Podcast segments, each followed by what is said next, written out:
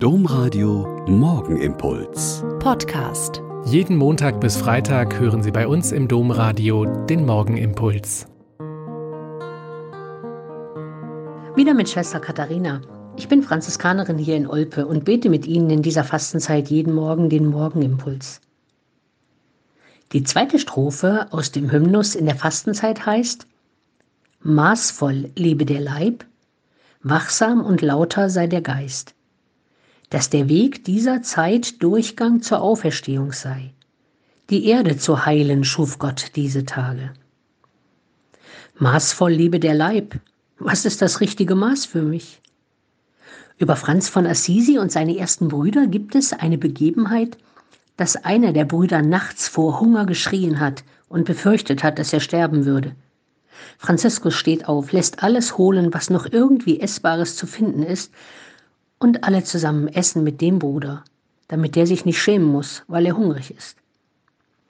Wir wissen schon, dass jede und jeder andere Bedürfnisse hat, aber es gibt trotzdem.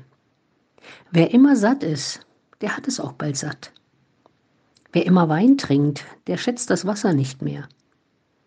Wenn ich verzichten kann, für den haben alle Dinge, die man bekommen kann, eine Sogwirkung. Man will immer mehr. Wenn meine Ansprüche an Kuchen immer Torten sind, fällt alles andere als Torte immer als Enttäuschung aus. Daher verstehe ich diesen Aufruf aus dem Hymnus. Wachsam und lauter sei der Geist. Manchmal denkt man ja, okay, jetzt habe ich's verstanden.